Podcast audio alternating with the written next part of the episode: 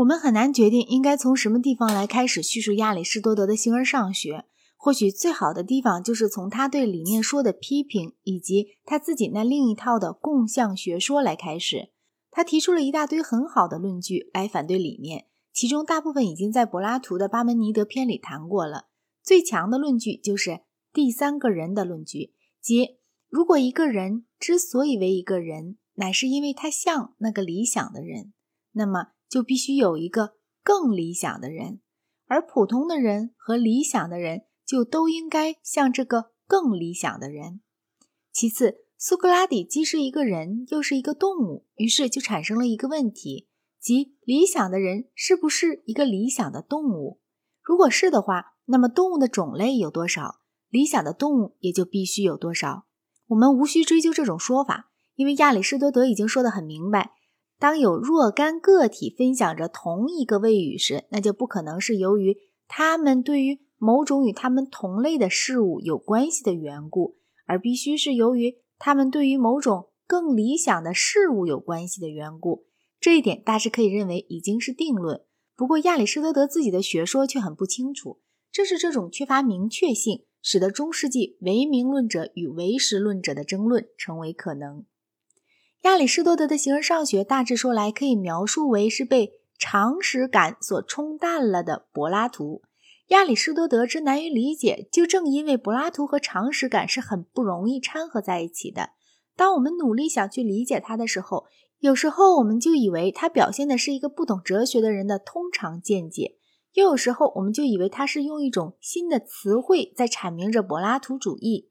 过分强调单独的某一段话是不行的，因为在另外的某段话里又会有着对他的改正和修订。总的说来，要理解他的共相论。和他的形式与质料的理论，最简单的方法就是首先摆出来他的观点中的常识感学说的那一半，然后再来考虑他对此所进行的柏拉图式的修正。在一定的限度之内，共相论是十分简单的。在语言上，这里面有专名词，也有形容词。专名词适用于事物或人。而其中的每一个都只是这个名词所适用的唯一的事物或人。太阳、月亮、法国、拿破仑等等都是独一无二的。这些名字所能适用的，并没有许多的事例。另一方面，像狗、猫、人这样的字，则适用于许多不同的事物。共相的问题就是探讨这些字的意义，以及像白、硬、圆等等这些形容词的意义。他说道。共相一词，在我的意思是指具有可以用于述说许多个主体的这样一种性质的东西。个体一词，在我的意思是指不能这样加以述说的东西。一个专名词所指的东西就是实体，而一个形容词或类名所指的东西就叫做共相。实体是这个，而共相则是这类。它指事物的种类，而不指实际的特殊事物。共相不是实体，因为它不是这个。亚里士多德说，任何一个共相的名词要成为一个实体的名词，似乎都是件不可能的事，因为每个事物的实体都是它所特有的东西，而并不属于任何别的事物。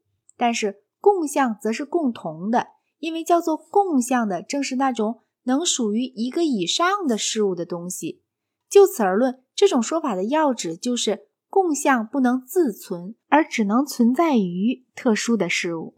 亚里士多德的学说表面上是极其平易的。假设我说有足球赛这样一种东西，大多数人会认为这种说法是明明白白的真理。但假如我是指足球赛可以没有足球运动员而存在，我就会很正当的被人认为是在说着毫无意义的话。同样的，人们也会认为有父母之道这样一种东西，但那只是因为有许多的父母；有甜美性这样一种东西，但那只是因为有许多甜美的事物；有红，但那只是因为有许多红的东西，并且这种依存关系被人认为并不是相互的。纵令踢足球的人永远没有踢过足球，但他们还是依然存在的。通常是甜的东西可以变成酸的，而我的脸通常虽是红的，却也可以变成苍白而仍不失其为我的脸。我们就以这种方式被引到一种结论：说一个形容词其存在乃是有赖于一个专名词所意味的东西的。然而却不能反之亦然。我以为这就是亚里士多德的意思。在这一点上，正像在许多其他点上一样，他的学说乃是一种常识上的偏见而加以学究式的表现。但是要把这种理论弄得很精确，却不是件容易的事。假定说足球赛没有足球运动员就不能存在，但是他却很可以没有这个或那个足球运动员而照样存在，并且假定说一个人可以不踢足球而存在，然而他却不能不做任何事而存在。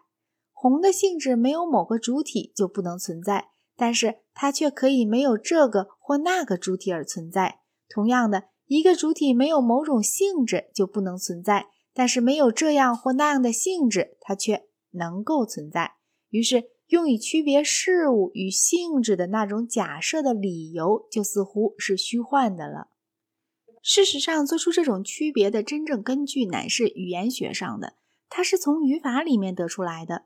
我们有专名词、形容词和关系字，所以我们可以说约翰是聪明的，詹姆士是愚蠢的。约翰比詹姆士更高。这里，约翰和詹姆士是专名词，聪明的和愚蠢的是形容词，而更高则是一个关系字。